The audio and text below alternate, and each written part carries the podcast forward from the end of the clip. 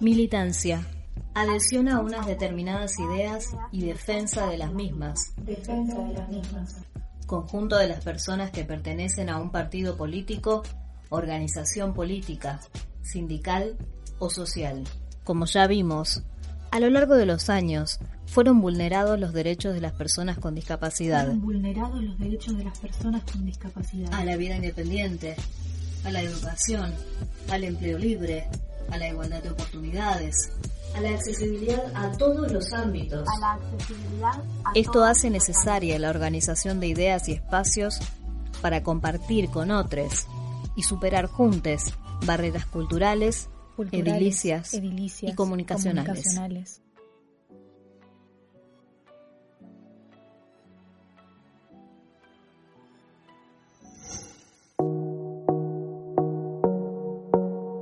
Cuando comencé a trabajar en este proyecto, a contar las historias de lesotres, no pensé que un día llegaríamos al capítulo número 10. Llegamos, y hoy conoceremos a Tamara Román. Tamara tiene 21 años y vive en San Francisco Solano, Quilmes. Desde los 19, convive con una discapacidad motriz causada por una lesión medular. Es usuaria de silla de ruedas y a través de su red social, Instagram, difunde información acerca de su discapacidad, mostrando acciones de su vida cotidiana, para romper con la idea de que ser una persona con discapacidad es una tragedia, sino que las complicaciones las trae el entorno. Tamara abandonó su carrera de psicología por cuestiones de accesibilidad y está esperando poder retomar su vida universitaria dentro de la carrera de comunicación social. Recibimos hoy, en Espacios de Militancia, el décimo capítulo de Lesotres, a Tamara Román.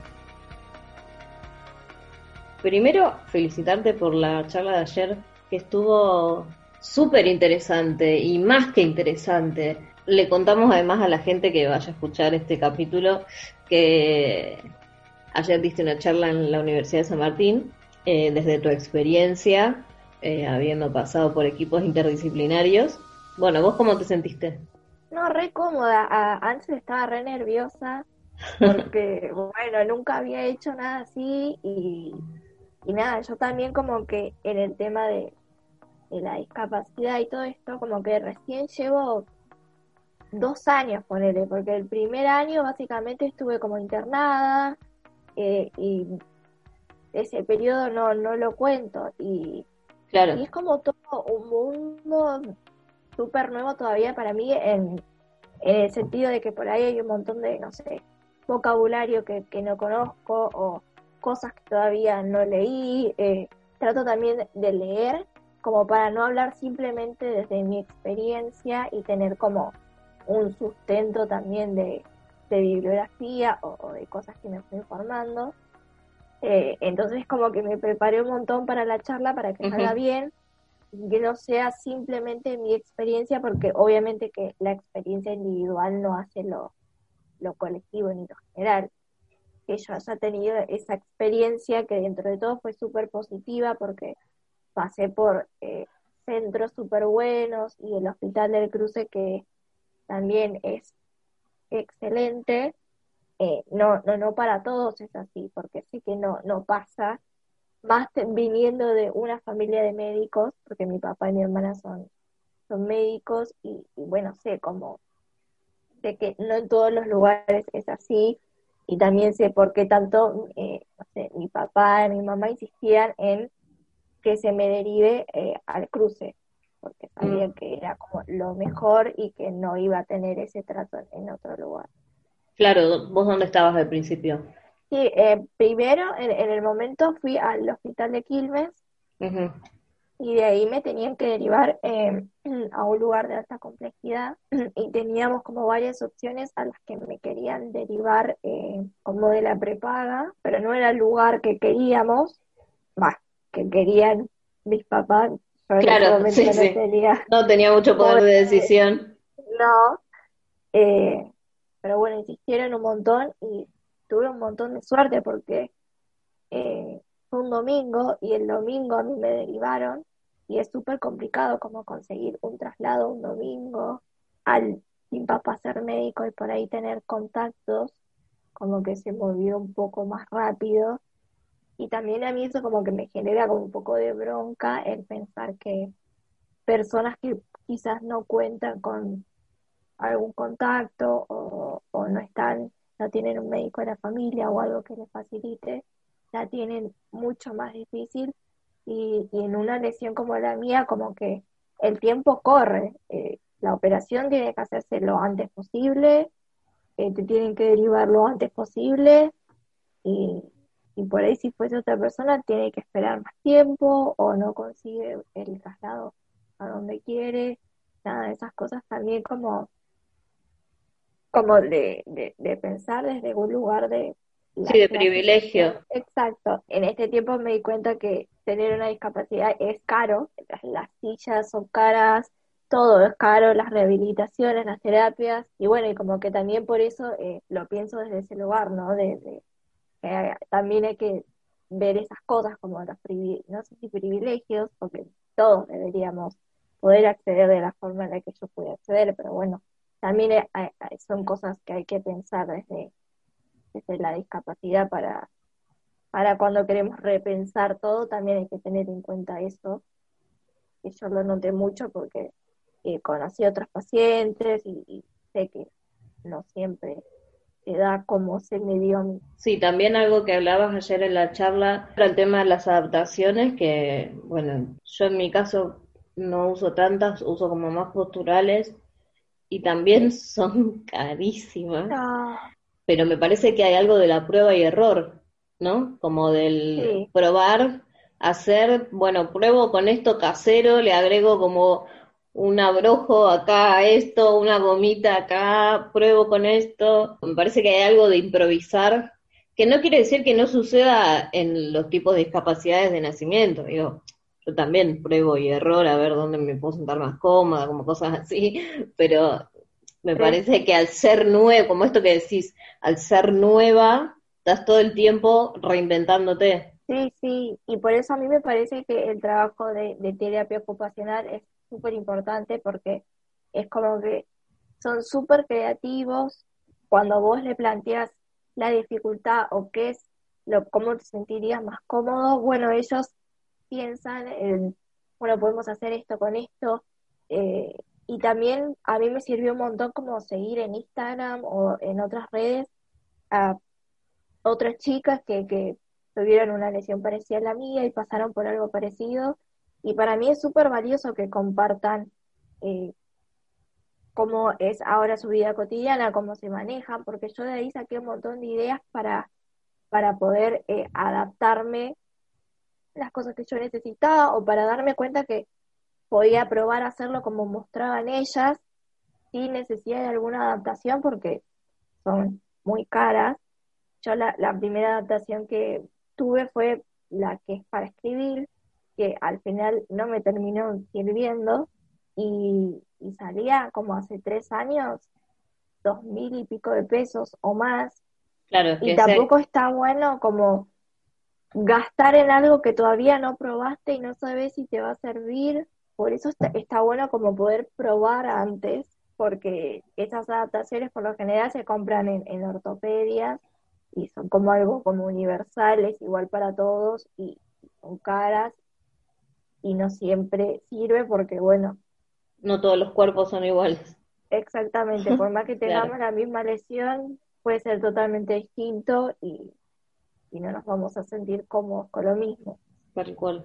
Algo que, que lo nombrás recién es el rol de las redes sociales, como el rol de voy a publicar mis videos y mis imágenes dentro de la rehabilitación, dentro de la terapia. También creo que hay una decisión muy, no sé si política, creo que es una decisión política, no sé, una decisión de cómo querés que te vean, mejor dicho, una decisión de identidad de que, bueno, me pasa esto y con este diagnóstico y con esta realidad, creo que hay una decisión de cómo querés que te vean, que creo que también es reflejo de cómo te ves vos en las redes. Cuando yo te conozco en Instagram, hay un video que estás intentando comer, que creo que es tu hermana la que te filma, Sí, y que de fondo se están cagando de risa y es como, ay, por Dios, no se rían. Pero claro, bueno, también es una decisión de quitarle la tragedia. ¿Cómo fue esa decisión? ¿Lo laburaste con algún terapeuta? ¿Lo pensaste? ¿Lo charlaste con una amiga? Che, tengo ganas de hacer esto en mi Instagram. Fue como muy, muy de a poquito, como que a mí me pasó que, que cuando estuve en, en la terapia intensiva, bueno, uno tiene como mucho tiempo para pensar, porque no, no hay nada que hacer, y como que yo pensaba mucho en cómo iba a ser mi vida después, pero no porque yo estaba angustiada, porque, no sé, iba a tener una discapacidad. Yo siempre digo, yo lo vi como simplemente, bueno, ahora voy a tener, eh, no puedo caminar, bueno, no hay ningún problema con eso porque voy a tener una silla de ruedas y me voy a poder manejar igual. Pero yo pensaba, ¿cómo me voy a poder desenvolver en, los en los lugares en los que yo me desenvolvía antes, ahora, porque yo sabía, porque había estado en esos lugares que no eran accesibles. Y decía, uy, ¿cómo voy a hacer ahora? Porque, no sé, para ir a la facultad, yo sé que el aula no, no, no tiene eh, lo necesario para que yo pueda manejarme tranquilamente, o también me pensaba, me pasaba mucho que, que pensaba en, en lo que yo había visto antes en películas, que era la discapacidad, y viste que por lo general se muestra como súper trágico o que tienen una vida súper triste, que están deprimidos. Eh, sí, que están de mal humor y hay como muchas películas destinadas a adolescentes. Viste, hubo como una ola de películas destinadas al público joven. Ay, mostraban la discapacidad como gente re malhumorada. Sí, sí, terrible. Y yo decía, no, yo ahora voy a vivir así, con eh, amargada, eh, triste, sin poder hacer nada. Y como que no era lo que me, me, me, me, decían los enfermeros, enfermeras y las médicas y los médicos que me atendieron, las kinesiólogas y kinesiólogos. Ellos me, me decían que yo iba a poder hacer todo lo que yo quiera, que no, no, era como que me mostraban otro panorama distinto al que yo tenía en la cabeza a mí me hubiese encantado tener a alguien, seguir a alguien en redes, como que muestre lo que yo mostraba, como para guiarme y también para mostrar que no es así, que no es ni una tragedia, porque yo jamás lo me vi como una tragedia, ni en el primer momento en el que me desperté después del choque, lo viví como una tragedia. Fue como que siempre estuve muy tranquila y, como escuchando a los profesionales y entendiendo lo que me había pasado y como diciendo, bueno, ya está, o sea, esto es lo que me pasó, tengo que elaborarlo y aceptando el diagnóstico y entendiendo eso, que el diagnóstico es simplemente un diagnóstico y nada más, es como un punto de partida. Y nada, también como aprovechando que, que acá en mi barrio eh, un montón de gente se enteró de lo que me pasó y como que estaba al tanto y pendiente de cómo iba evolucionando, iba mostrando como para que la gente vea, porque medio complicado mandar mensaje en privado a cada uno de mira cómo estoy, lo que estoy logrando, y como que la gente eh, se recopaba y como que también les impactaba un montón el, el hecho de ver cosas así como la que dijiste del video, que no sé, con mi hermana nos cagábamos de risa porque todavía no coordinaba mucho y quería comer y el tenedor me lo encajaba en el hombro porque no, no, todavía no coordinaba eh, el movimiento. Claro. Y, y, como que mostrar eso, que no, no, no siempre se vive como una tragedia. Sí, obvio, hay gente que quizás eh, la misma experiencia la pase mal, pero no es por el hecho de tener una discapacidad en sí, la, la angustia y la depresión van por otro lado, no es por la discapacidad en sí, sino porque hay un montón de otros factores, eh, si te pasa como a mí, hay tener el factor de que estuviste en terapia intensiva y eso es súper traumático, eh, que para mí fue lo más traumático, no el hecho de, tener que adaptarme a, vivir en silla de ruedas. Em, y nada, como que para mí fue muy evidente también el, el cambio en el trato y como me empezaron a ver distinto, porque bueno, yo tenía 18 cuando me pasó y ya era una adulta eh, y como que ahora me había cambiado todo y era como que a mí me molestó un montón porque decía, ¿por qué? Si yo soy exactamente la misma persona, nomás que ahora me van a ver sentada todo el tiempo, decía. Sigo siendo la misma Tamara, eh, sigo teniendo los mismos proyectos, sigo queriendo hacer las mismas cosas, eh, y entonces es como que yo me sentía la necesidad de, de, mostrarlo en mi cuenta, eh, hacer posteos hablando del tema, porque por ahí lo charlaba mucho con mi hermana, con mis hermanas, tengo dos hermanas más grandes, y me decían, bueno, pero no, no te lo guardes para vos, si es algo que te molesta y, te parece que, que puede aportar algo, publicalo, hablalo, eh, porque también creo que las personas con discapacidad tenemos mucho esto de aguantarnos o decir, bueno, no lo está haciendo con mala intención, le digo gracias y listo. Pero bueno, también como el no, ¿por qué tengo que, que aguantarme? Está perfecto, sí, son, es con las mejores intenciones, seguramente nadie lo hace con mala intención, pero no por eso uno eh, se tiene que quedar callado con las cosas que le, le molestan o lo hacen sentir mal porque yo la verdad, yo no me veía así y yo no me sentía así. entonces era como, no, para escucharme a mí, por ahí te dicen, bueno, no, no dejes que la silla te haga sentir menos o cosas así. Y yo jamás, nunca dije algo que dé a entender que a mí la silla me molestaba o me hacía sentir mal. Entonces, no, ¿por qué me estás diciendo esto? Eso es algo tuyo, algo que vos vos crees, a mí me va a hacer sentir mal y en realidad no es así. No quedarme callada y, hacerlo público y, y nada, fui viendo que a la gente le copaba un montón y que por ahí me también me abría puertas a conocer otras personas eh, con discapacidad y eso es re valioso porque yo en mi entorno no, no conocía a nadie y está súper bueno tener eh, gente que, que, te entiende eh, y poder charlar y por ahí gente que ya lleva más años y te puede dar tips y está buenísimo. Eh, y nada, así fue, fue surgiendo. Y nada, sí yo creo también que es como una algo político, mostrar la realidad de, de lo que es la discapacidad, que no es la tragedia ni, la, lo horrible que muestran siempre, ni que somos personas amargadas. Eh, la gente por ahí se sorprende y me dice, ay, no sé, tenés más vida social que, mis amigos. Y, pero ¿por qué pensás que yo no voy a tener vida social por... Claro, también sí, sí, es verdad. Creo que pasa por, porque no se muestra, no se ve, y, y que no se nos vea en un montón de lugares, creo que lo dije ayer en la charla, no significa que no no es, no, es que no queremos hacer las mismas cosas, sino que quizás no podemos acceder o, está todo esto de que, bueno, te vas a sentir incómodo y no te animás. Por eso me parece súper importante como representarlo, mostrar videos, eh, subir las cosas que hago y, para que vean que mi vida cotidiana no es lo que piensan que es.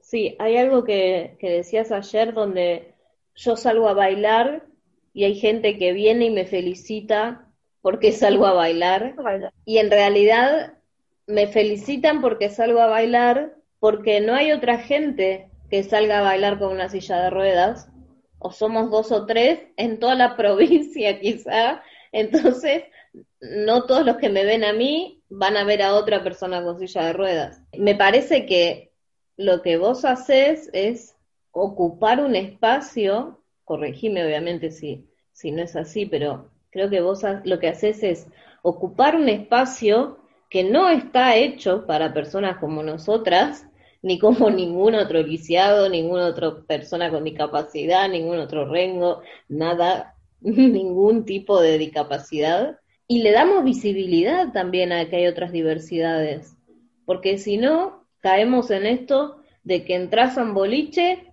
y están todos los mismos cuerpos vestidos de la misma forma, pero claro, cuando caemos, cuando cae una silla de ruedas o cuando cae una piba que mide un metro treinta, un metro veinte, se sorprenden y tienen que ir a felicitarla porque está maquillada, vestida de todo como el resto.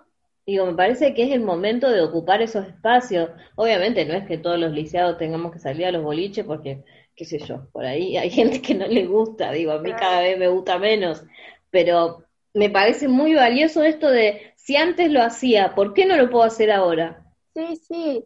Y a mí también como al principio lo que me frenaba a la hora de, salir a bailar, porque fue algo que lo trabajé un montón porque, nada, yo tenía ganas de, salir a bailar porque antes lo hacía y, y, me frenaba como esto de, bueno, pero yo antes, cuando salía a bailar, no veía a nadie, no, nunca había alguien en silla de ruedas. Y entonces es como que yo al estar en ese lugar en el que quería ir y me acordaba de antes que no había nadie, que bueno, pero capaz no vi nadie porque esa persona se estaba sintiendo exactamente como me siento yo ahora, o porque quizás el boliche no era accesible, y, dije, no, bueno, yo si lo quiero hacer, lo voy a hacer, ¿por qué no lo voy a hacer? Y también como que tengo mi círculo de, de amistades y, y, mis hermanas que me empujaban también como, ¿por qué te está frenando a no hacer, te estás privando de, hacer lo que vos querés por porque tenés miedo o porque no te animás, eh, hacerlo si es lo que querés. Y, cuando lo experimenté y fui sacando, bueno, esto de, de, la gente que se acerca a felicitarte, la pasé súper bien. Eh, lo único que, obvio, esto que os decís, me, me sentía un poco incómoda el hecho de ver que en un boliche tan grande y con tanta gente, yo era la única. Claro. Siento que acá faltan eh, un montón de, personas que sé que seguramente quieren salir a bailar porque yo no soy la única persona con discapacidad en todo Quilmes y de y todas las ciudades que, que iban al boliche. digo, hay un montón de gente que no se está animando o que piensa que no puede ir porque no se ve. Entonces, bueno, me parecía como importante subir una foto y como decir, mira, yo fui, la pasé bien, puedes ir como cualquier otra persona, eh, este boliche que fui es accesible, no vas a tener problemas.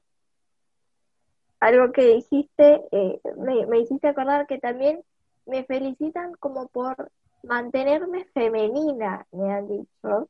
Ah, me muero, eso no lo había eh, escuchado. O sea, que igual que, que me mantengo femenina, no entiendo. Y es como que, bueno, pero entonces, ¿qué se supone?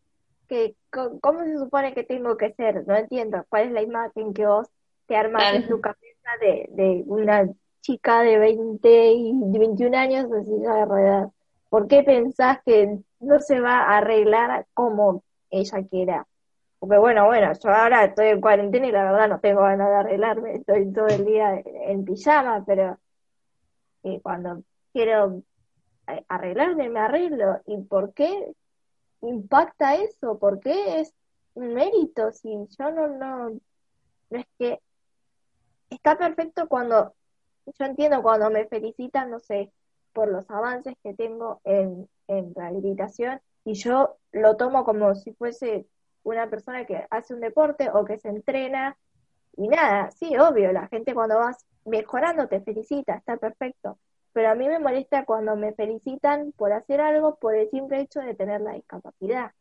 Entonces, pintarme y arreglarme para mí no representa ningún desafío, ningún mérito.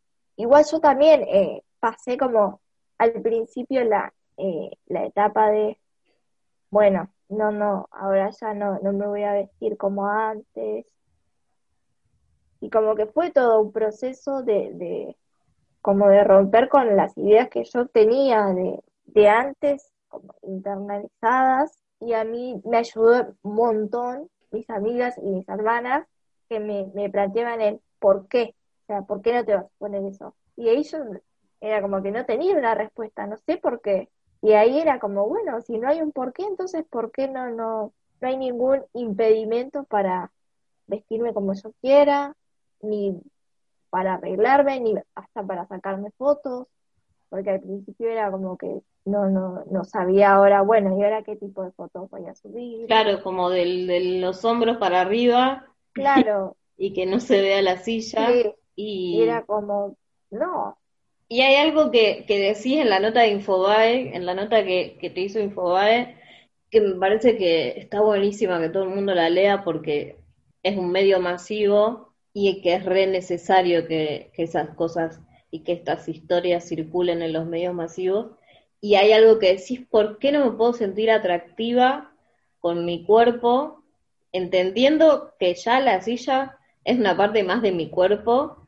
O sea, la silla soy yo. Como dice Rosario, ay, ahora no me va a salir el nombre, en la charla TED, eh, Sí, no sé sí. si la viste, sí, la vi. mi silla de ruedas soy yo, como, bueno, ya está, es una parte más de mi cuerpo. Y ahí tenés dos caminos, como el de lamentarte toda tu vida o el de hacer lo mejor que se pueda con lo que, con lo que hay. Digo, ya sabemos que de ahora en más, no sé, no vas a correrte una maratón, pero, pero el resto de las actividades, ¿por qué no?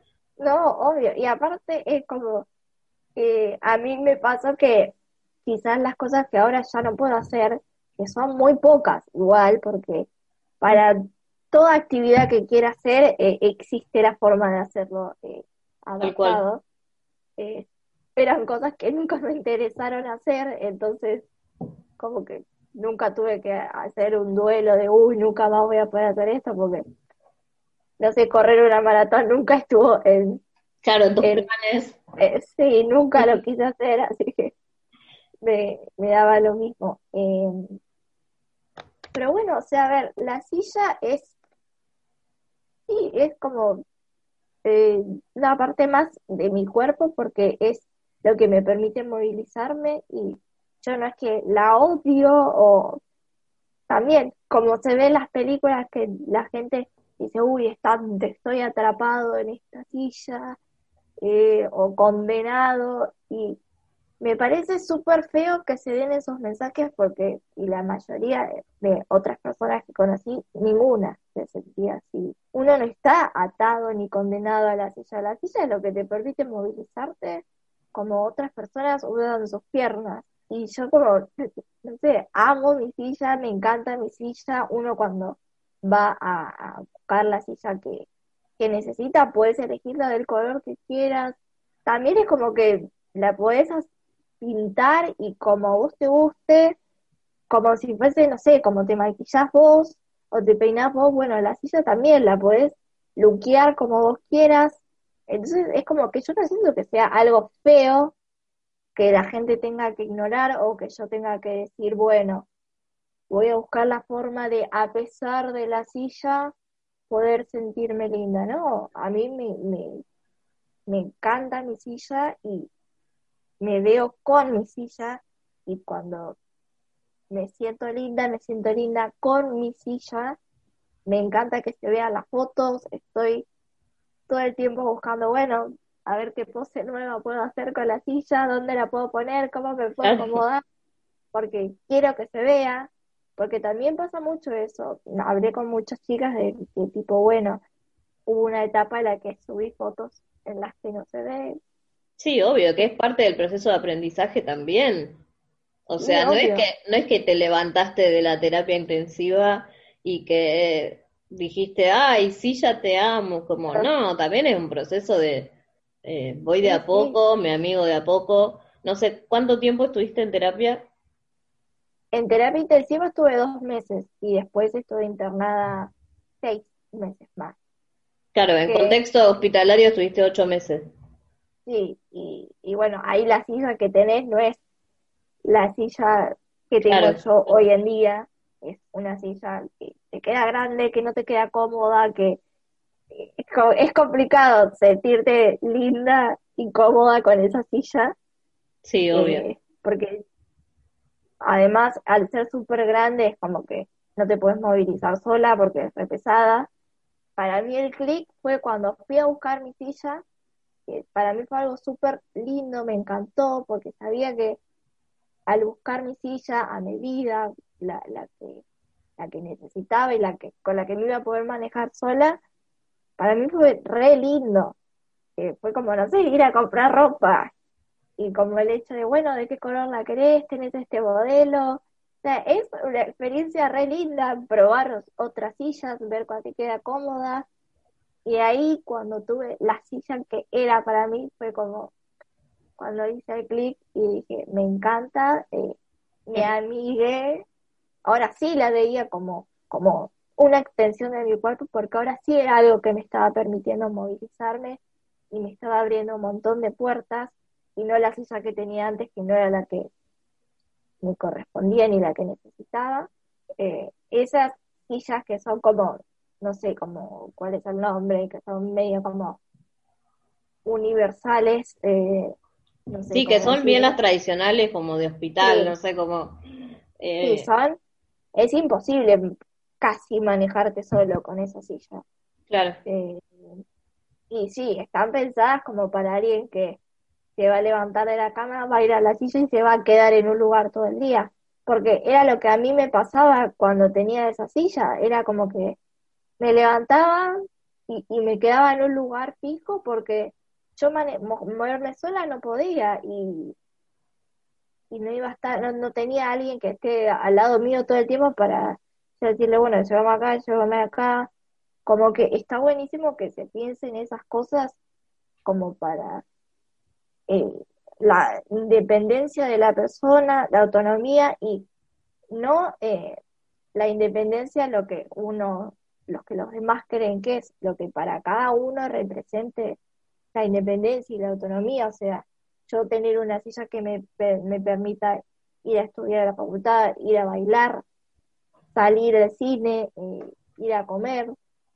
Tal cual. Hay algo que, que también nombrabas, que es el, el, contexto universitario, cómo era un ámbito en el que frecuentabas y que tuviste que dejar de frecuentar o decidiste dejar de asistir porque hay una frase que, que me anoté, ¿por qué me separan del resto? De esto que tenías que ir a rendir y tenías que pedir una mesa aparte, una mesa especial, cuando al que no está sobre ruedas no tiene por qué pedirla y que vos antes de la discapacidad ibas a rendir a la misma fecha con cualquier persona. Sí, es como súper engorroso para una persona con discapacidad el hecho de, tener que rendir, porque tenés que pedir la mesa especial, mismo asistir a las clases también, ¿cómo, cómo fue ese recorrido?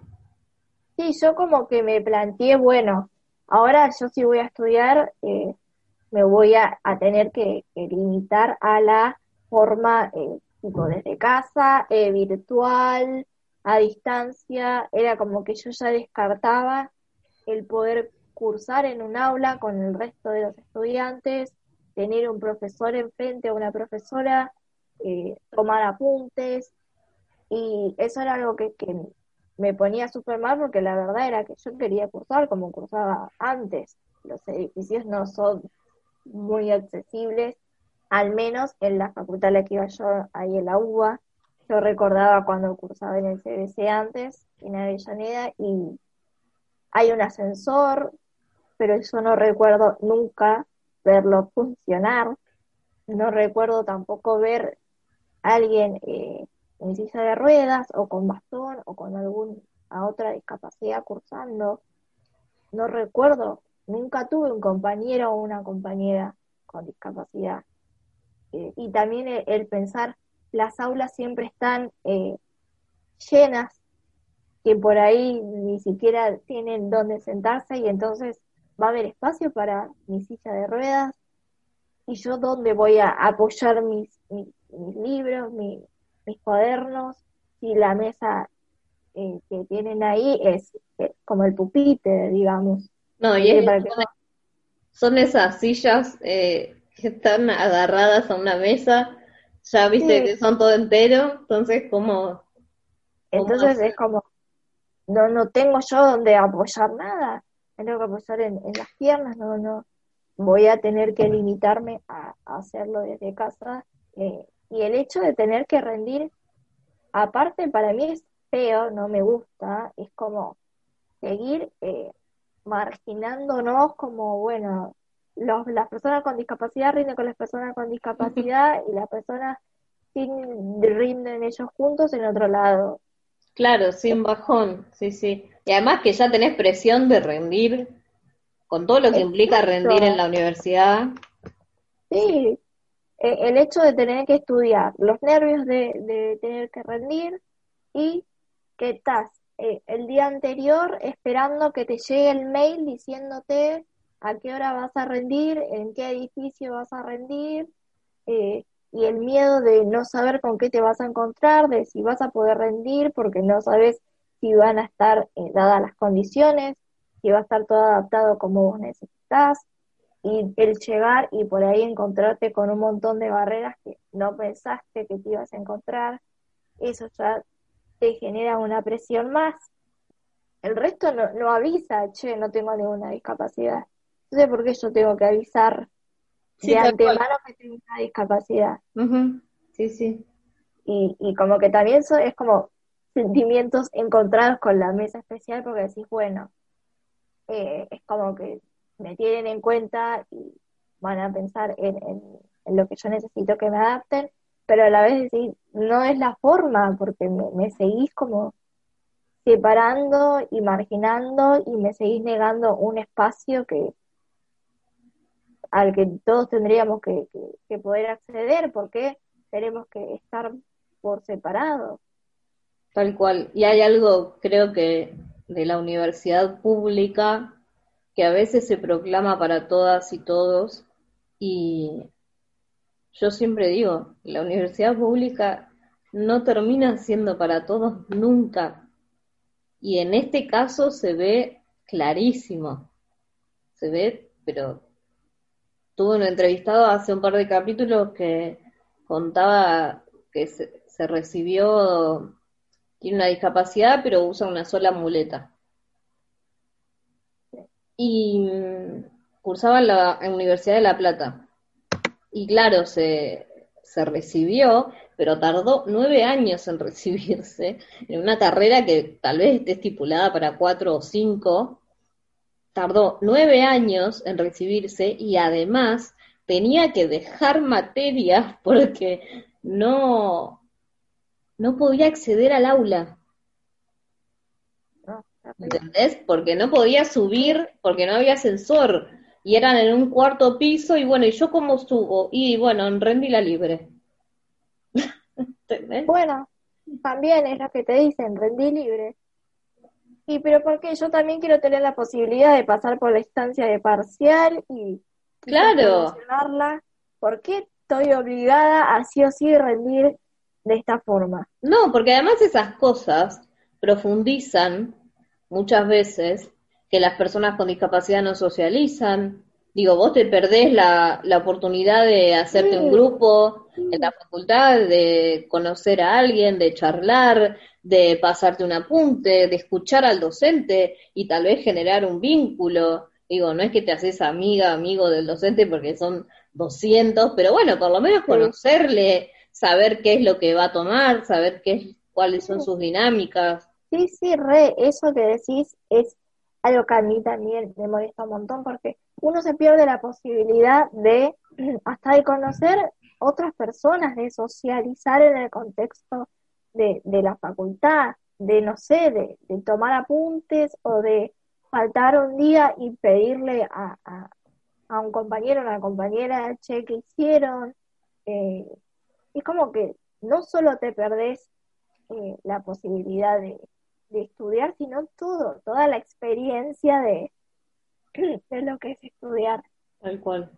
¿Tuviste como algún otro mm, ámbito donde dijiste, bueno, acá no vuelvo o acá no, no puedo? Mira, me, pasó en, por ahí en algunos lugares para ir a comer, tipo restaurantes, por el tema de las mesas. Y siempre estoy resistente con eso porque eh, un lugar puede tener rampas eh, o ascensor, pero no significa que sea accesible, porque a mí me pasó de ir a lugares, sí, a los que podía acceder porque tenían rampa o tenían ascensor, pero después en la mesa no entraba.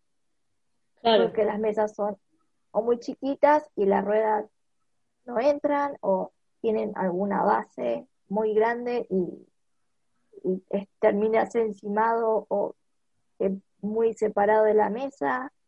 Eh, Sí, o, por ahí hay como una barrera actitudinal, viene el mozo, la moza y te dice, ¿y la nena qué va a comer?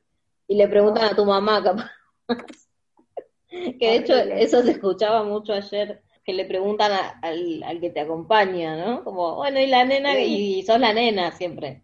Sí, y el besito en la frente y, y que Dios te bendiga, horrible. Claro. Y también me pasó en recitales. Fui a dos recitales y, y me encontré con que súper tranquila porque digo, bueno, está el lugar para, para eh, personas con discapacidad, para silla y eso.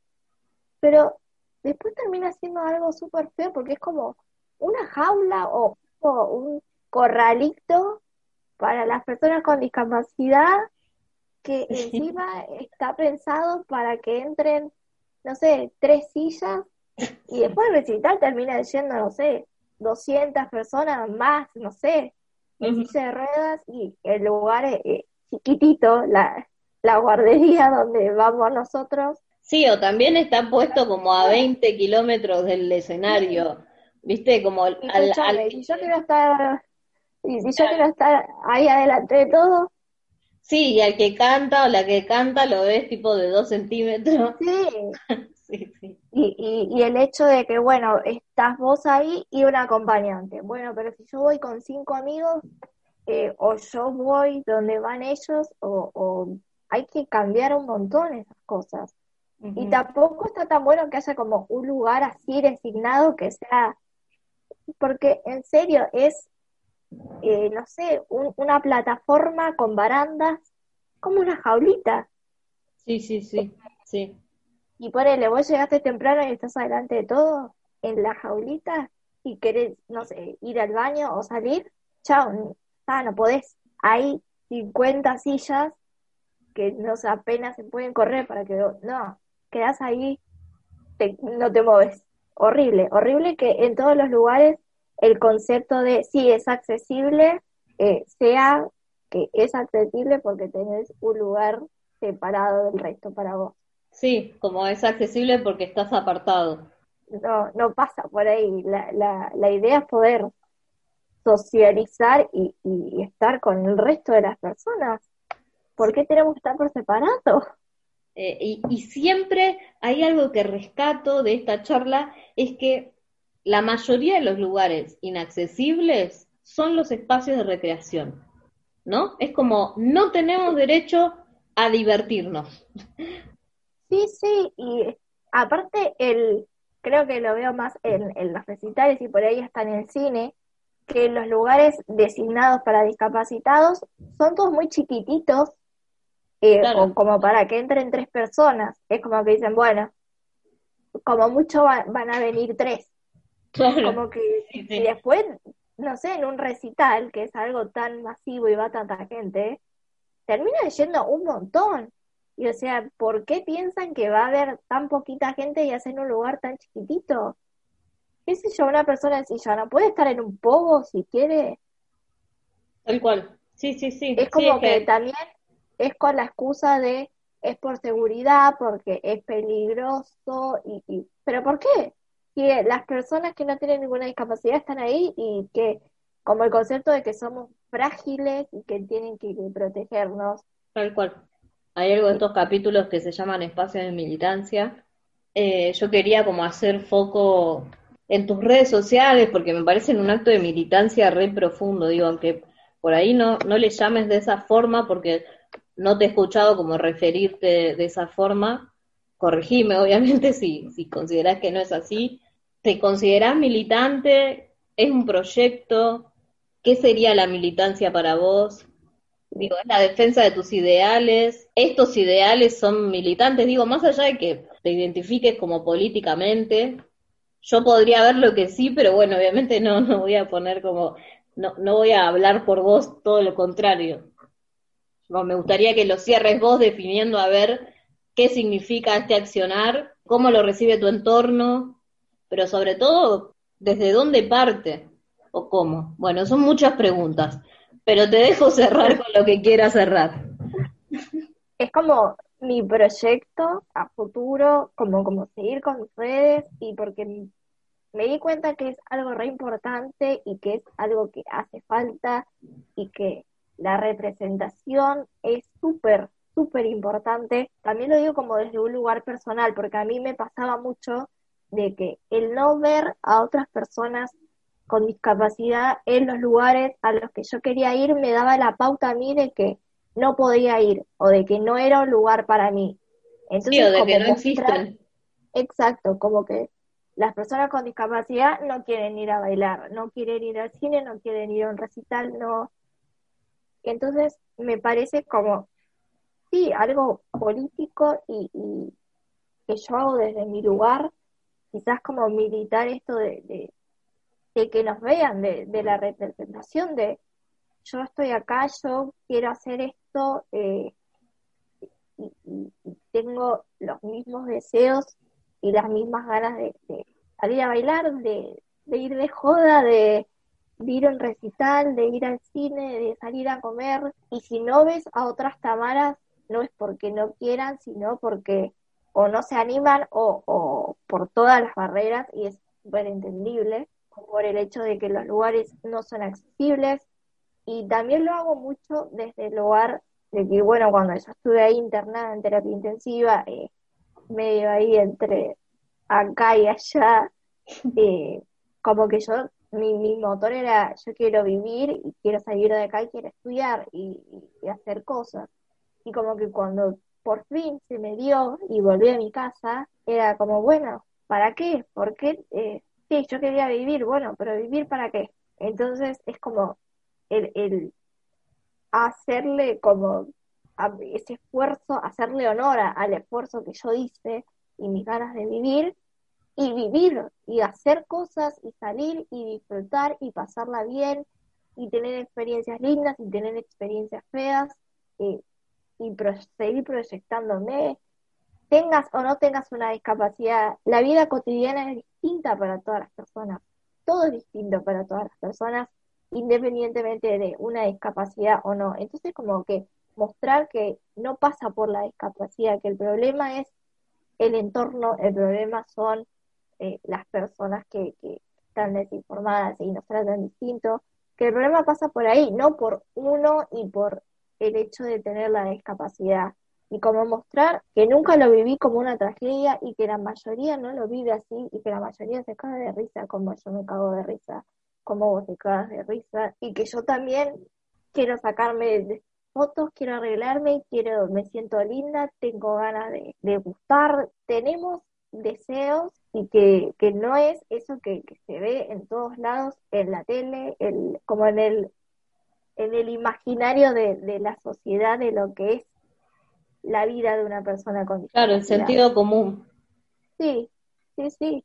Pero mm. también lo hago como desde este lugar de, yo antes también tenía esa idea y, y la cambié porque me tocó vivirlo, pero no tiene, no tendría que ser así nadie tendría que pasar por esta experiencia para darse cuenta de que no es así. No, todos deberíamos pensar a, una persona con discapacidad como una persona que sí es distinta a nosotros, como todos somos distintos entre nosotros, como, como de ese lugar y, quizás no, no me pongo el nombre ni de militante ni nada de eso, porque como que todavía siento que, que tengo mucho que, aprender y que leer y que informarme al respecto, pero estoy en, el proceso de, informarme y ver cómo fueron eh, las luchas, cómo fuimos ganando eh, derechos, eh, como que primero quiero informarme y, y, después,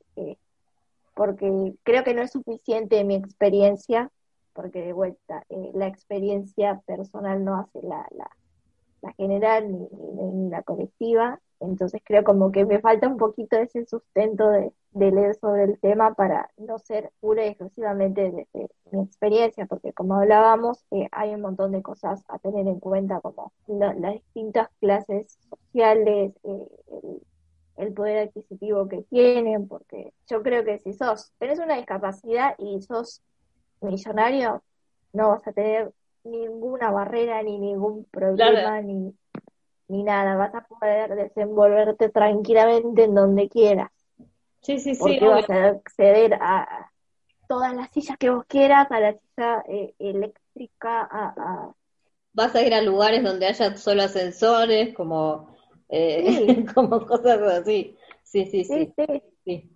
Sí, yo ta- eso es- lo, lo pienso un montón. sí, la interseccionalidad de la que, de la que tanto hablamos. Bueno, Tamara, gracias. No, gracias gracias.